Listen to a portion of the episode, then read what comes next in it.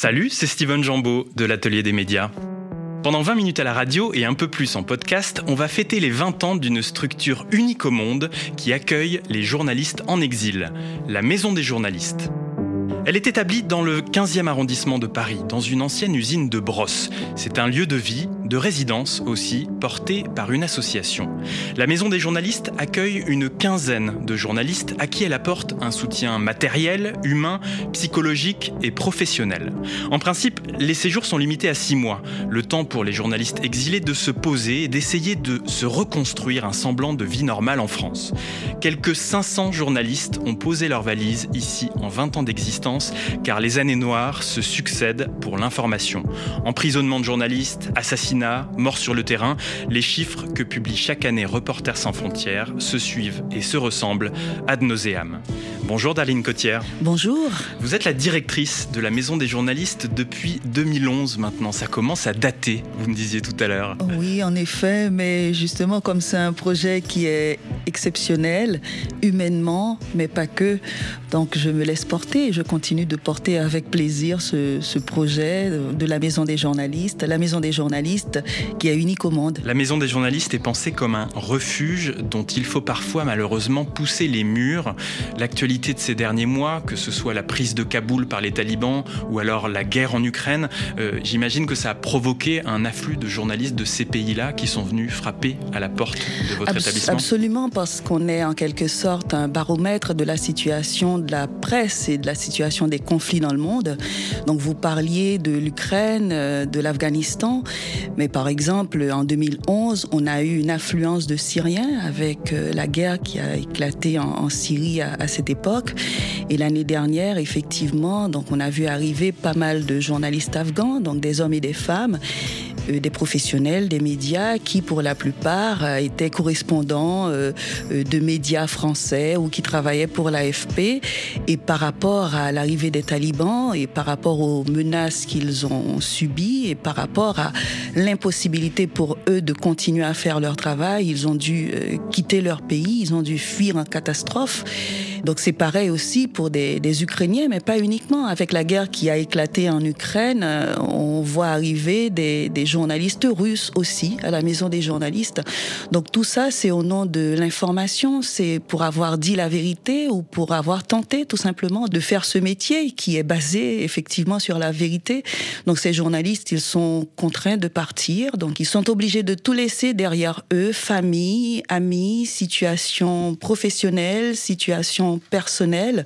Donc nous, c'est important pour nous de leur fournir ce soutien psychologique avant tout et bien sûr parce que quand on arrive dans ces circonstances, dans un pays qu'on ne connaît pas, la première chose, c'est d'avoir un toit, et c'est aussi d'avoir la possibilité de tisser tout un réseau, pas uniquement professionnel, mais un réseau euh, d'entraide, euh, un réseau où on peut se retrouver pour euh, avancer dans cette adversité.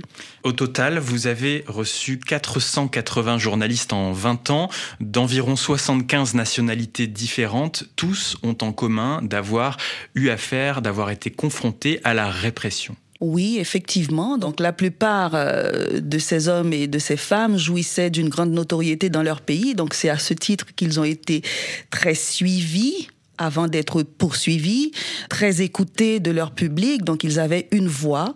Et euh, ces voix-là euh, ont dérangé à un certain moment certains pouvoirs euh, liberticides, on va dire, et donc du coup ils ont ils ont été contraints de, quitter leur pays en catastrophe. Donc il y en a malheureusement qui ont fait de la prison.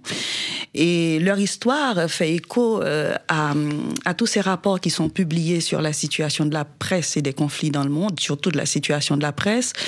C'est vrai que les journalistes, ils sont avant tout en première ligne parce que ce sont des, des personnes qui sont là pour nous donner l'état du monde, pour nous décrire l'état du monde, euh, nous, nous, nous, raconter le monde, euh, nous dire la vérité. Et souvent, ces vérités-là ne sont pas acceptées, ne, ne plaisent pas à, certains, à certaines autorités. Et c'est sur cette base-là qu'ils sont malheureusement pourchassés et qu'ils ont dû quitter leur pays.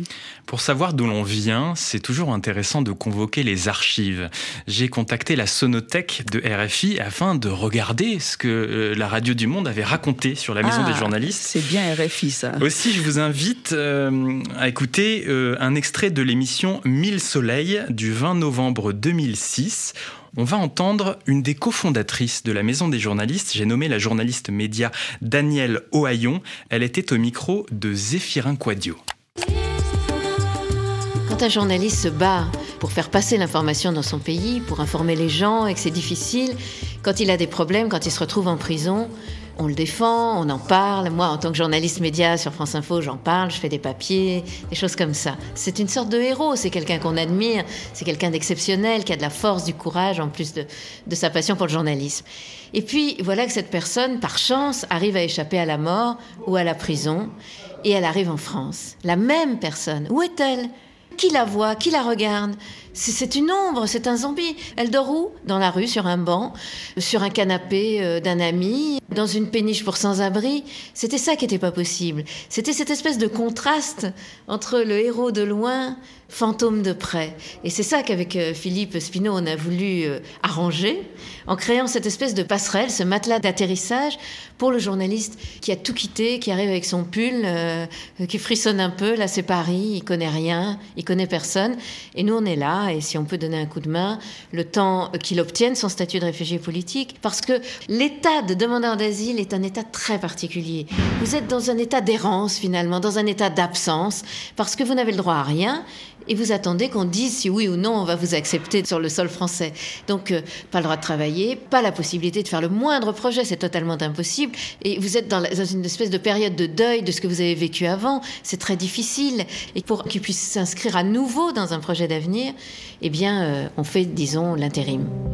La journaliste Danielle Ohaillon, il y a maintenant 16 ans, donc au micro de Zéphirin Quadio sur RFI, la Maison des journalistes s'inscrit toujours eh bien dans, ce constat et dans le souffle euh, que euh, Danielle Ohaillon et Philippe Spino ont impulsé il y a 20 ans maintenant. Ah oui, absolument. Et là, ils ont eu pour le coup une idée géniale. Et c'est vrai que c'est une idée qui part d'un constat, comme elle l'a dit. Euh, dans cette interview. Euh, au fait, pour la petite histoire, Danielle Ovaillon avait rencontré quelqu'un par hasard sur un banc alors qu'elle était assise euh, dans un jardin public et pour elle, c'était un sans-abri. Elle a engagé la conversation avec elle et au bout du compte, elle s'est rendue compte que c'était un journaliste tchétchène qui était très connu dans son pays et qui euh, était en France euh, euh, depuis deux semaines et qui n'avait pas d'endroit où aller.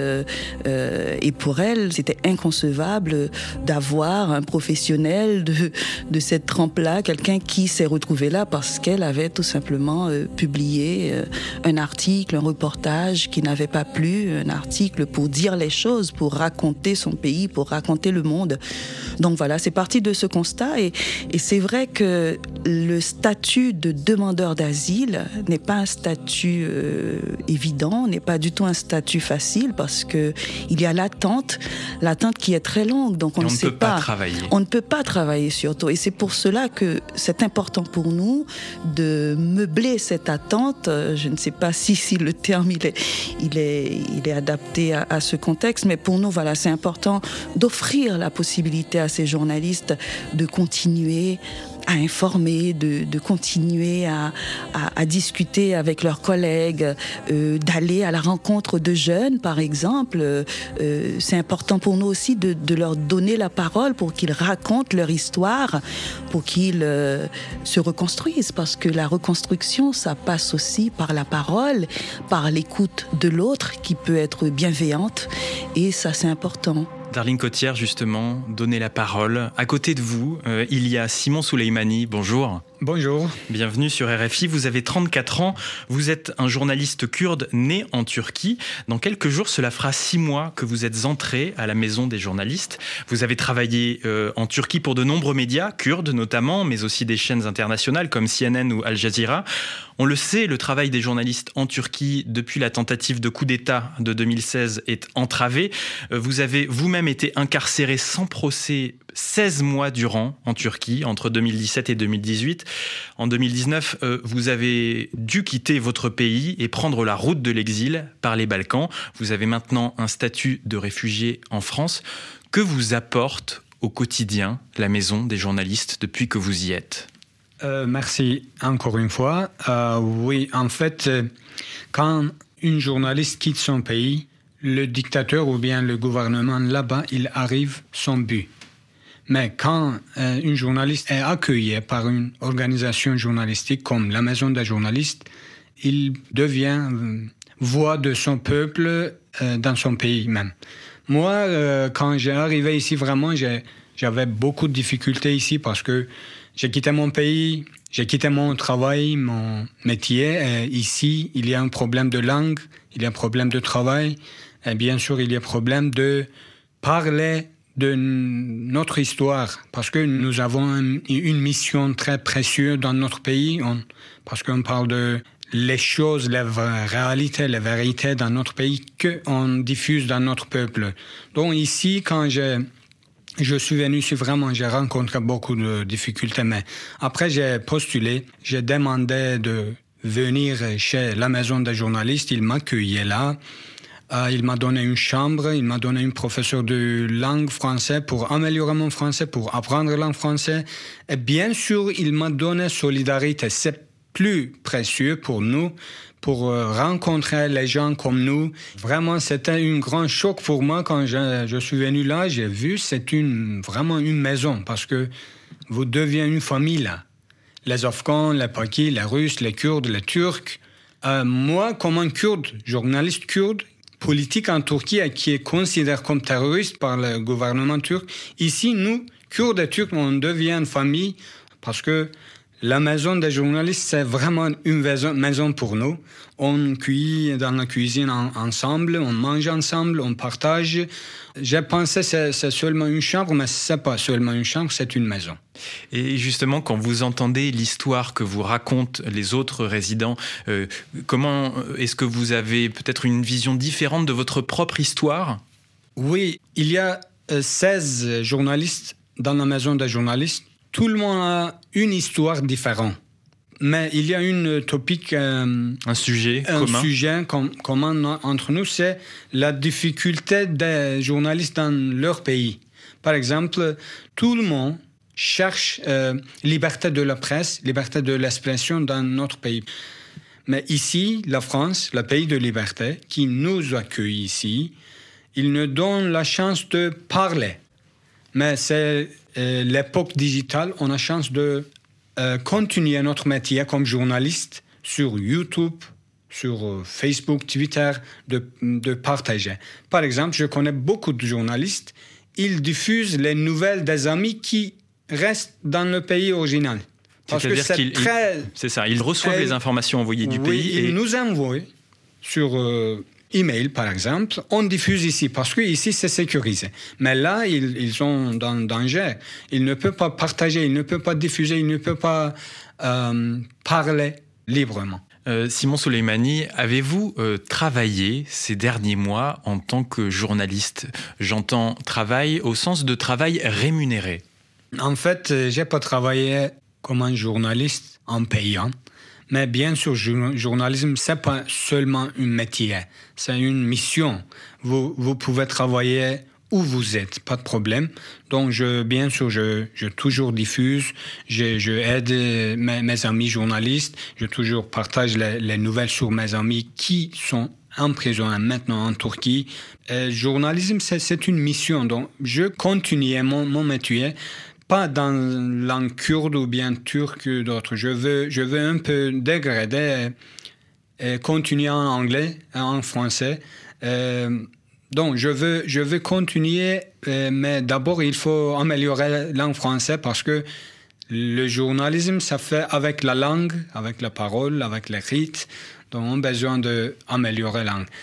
Vous avez déjà un excellent français, en tout cas, on comprend exactement votre propos et votre pensée. Darline, vous voulez ajouter quelque chose? Simon est arrivé en France il y a, il y a moins d'un an, donc il a quand même fait d'énormes progrès en français. Euh, à chaque fois, il dit non, non, je, je ne parle pas bien français, mais euh, par rapport euh, au temps où il a mis pour euh, apprendre le français, je pense que voilà, ça va. Merci beaucoup. En fait, langue française, c'est très difficile. Mais moi, je suis diplômé en langue, langue étrangère en Turquie et après, j'ai fait mon master sur cinéma. Donc, euh, Euh, langue turque, c'était mon deuxième langue étrangère parce que mon langue maternelle, c'est kurde.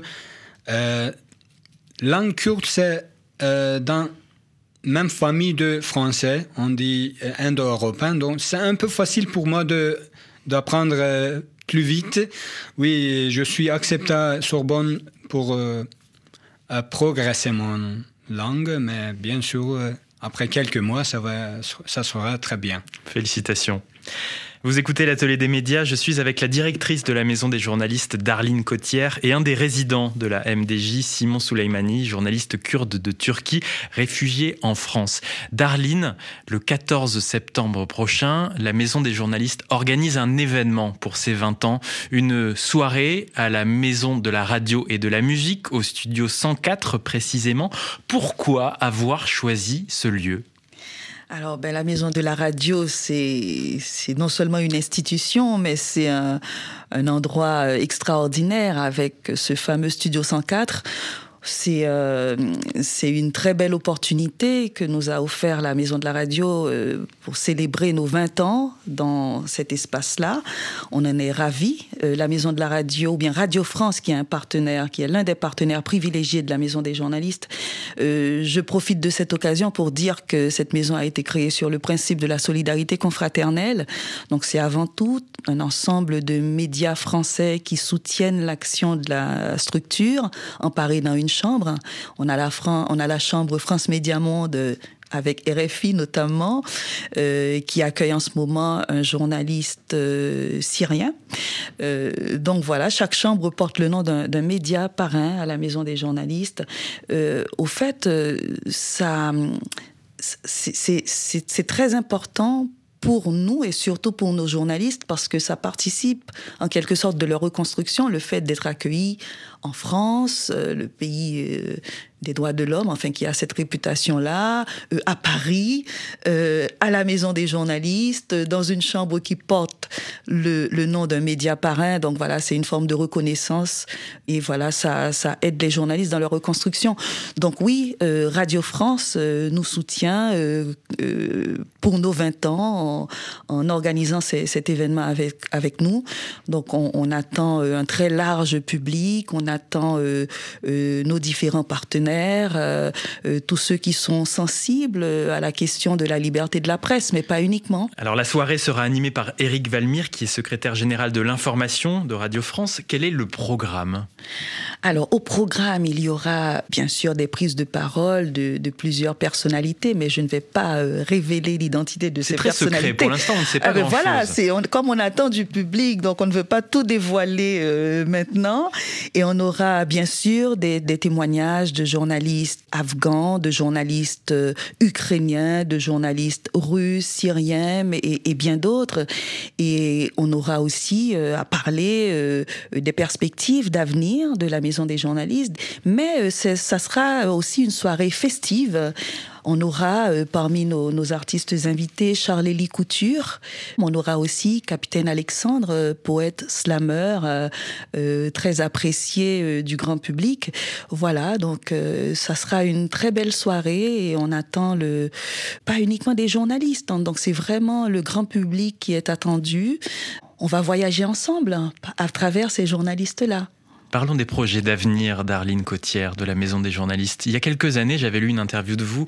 Vous disiez que un de vos souhaits, c'était de créer un réseau de maisons des journalistes à travers le monde. À la fois, ça paraît beau, mais en même temps très inquiétant parce que ça voudrait dire qu'il y a plein de, journalistes à accueillir, de journalistes exilés, entravés dans leur pratique journalistique. Oui, en effet, c'est tout un paradoxe parce que dans l'idéal, il faudrait qu'il n'y ait pas de maison des journalistes et ça voudrait dire que tout va bien, euh, que les journalistes ne sont pas emprisonnés, que les journalistes ne sont pas poussés à l'exil, mais malheureusement, on voit euh, l'état de la situation de la presse dans le monde à travers les différents rapports qui sont publiés, à travers tout simplement euh, la réalité. Donc nous, on est de ce point de vue-là un observatoire hein, pour voir arriver tous ces hommes et toutes ces femmes dans ces circonstances, donc des personnes qui qui étaient très bien dans leur pays, qui faisaient tout simplement leur travail et justement justement, avec l'afflux de, de, de, tous ces, ces journalistes, on, s'est dit que il faudrait justement, pour pouvoir les accueillir dignement, qu'il y ait tout un réseau de maisons des journalistes sur le modèle de ce qui existe à Paris. Donc, euh, c'est un projet, effectivement. Donc, moi, j'ai eu à travailler avec euh, euh, d'autres professionnels de plusieurs pays européens qui sont intéressés euh, par ce projet. Donc, ça se construit. Euh, il faut des moyens, mais effectivement, c'est l'un de, de nos projets qu'il existe tout un réseau de maisons des journalistes en Europe, mais pas uniquement. Simon Souleimani, j'aimerais aussi qu'on parle de vous, de vos projets. Euh, vous avez dit tout à l'heure qu'un de vos, une des choses sur lesquelles vous aviez beaucoup travaillé, et vous travaillez encore, c'est améliorer votre français. Euh, vous avez aussi des projets documentaires et cinématographiques. Est-ce que vous pouvez ah nous en parler? Merci. Euh, oui, tout d'abord, il faut améliorer la langue française ici, mais deuxièmement, je veux réaliser quelques projets dans le cadre cinéma sur lequel j'ai fait mon master en Turquie je suis en train de finir mon scénario pour un long métrage film pour réaliser à Paris, moitié en kurde, moitié en français. Mais bien sûr, euh, l'année prochaine, je vais réaliser mes projets et peut-être je vais revenir à mon pays, Kurdistan, et je vais devenir un pont entre le Kurdistan et la France. Merci beaucoup, euh, Simon Souleimani, journaliste kurde de Turquie, d'être venu dans l'atelier des médias. Merci beaucoup. Et merci à vous, Darline Cotière, directrice de la Maison des journalistes, d'être venue pour la troisième fois, du coup, dans l'atelier des médias, me disiez-vous tout à l'heure. Oui, oui, je suis une habituée désormais. eh bien, vous serez toujours la bienvenue ici. Merci. Donc, si j'ai quelque chose à dire pour la fin, c'est qu'on attend euh, tout le public de RFI, tout le public de l'atelier des médias à cette grande soirée festive qu'on organise le mercredi, donc mercredi prochain, donc le 14 septembre à 18h30 au studio 104 de la Maison de la Radio donc les réservations peuvent se faire directement sur le site de la Maison de la Radio. Donc c'est maisondesjournalistes.org. À bientôt. À bientôt, merci. L'atelier des médias. C'est bientôt la fin de cette émission que nous consacrons, comme chaque semaine, à Mondoblog, la communauté des blogueuses et blogueurs francophones de RFI. Mondoblog Audio nous emmène cette semaine au Burkina Faso, pays qui compte plus d'une soixantaine d'ethnies. La mondoblogueuse burkinabé Fazia Zeba vient de l'ethnie Bissa. Un jour, elle a une discussion avec son père sur les cérémonies traditionnelles du mariage qui là-bas ont tendance à disparaître petit à petit. Autrefois, c'était lors des funérailles, des jours de marché ou de fête que les jeunes hommes et les jeunes femmes pouvaient se rencontrer. Ils se déplaçaient en groupe. Lorsqu'un groupe était intéressé par une jeune fille, l'un des jeunes hommes du groupe l'abordait pour lui faire part de ses intentions. À l'issue de la discussion, la jeune fille devait choisir parmi l'un des garçons. Le prétendant choisi lui posait alors une série de questions pour en savoir plus sur elle, c'est-à-dire sur ses origines, son village ou son quartier. Dans les jours qui suivaient, avec l'accord de la jeune fille, le prétendant et son entourage proche pouvaient aller faire connaissance avec la famille de la jeune femme. Ensuite, ils avaient pour habitude de demander à la jeune femme les points de vente de cola. La cola fait référence aux noix de cola vendues en Afrique et qui servent lors de cérémonies comme les mariages ou encore les baptêmes. Très présente dans nos sociétés, la cola est un symbole d'alliance entre deux familles. Si la fille ne souhaitait rien avec le garçon, elle leur répondait qu'il n'y avait pas de point de vente de cola dans la zone. Le message était ainsi clair, elle ne désirait pas poursuivre l'aventure. Mais si au contraire, elle voulait poursuivre l'aventure, elle leur indiquait les points de vente de cola. Lors de la rencontre suivante avec ses parents à elle, ceux-ci demandaient à la jeune fille s'il pouvait recevoir la cola. Si elle donnait son approbation, il lui rappelait qu'il n'y aurait pas de retour en arrière, car seul ce jeune homme serait considéré comme son époux aux yeux de la coutume. Après, commençait l'étape du cheminement qui pouvait durer entre 1 et 4 ans. Ce moment avait pour objectif de connaître la généalogie du jeune homme, mais également à confirmer l'absence de tout interdit à cette union future. Pendant le temps que durait leur cheminement, la jeune femme pouvait aller passer quelques jours dans sa future belle famille, mais elle ne pouvait pas dormir avec son fiancé. Une fois que les deux jeunes gens se sentaient prêts pour le mariage, ils organisaient en complicité avec leurs amis ce que l'on appelle le kidnapping par consentement. Seule la mère de la jeune fille pouvait être dans la confidence.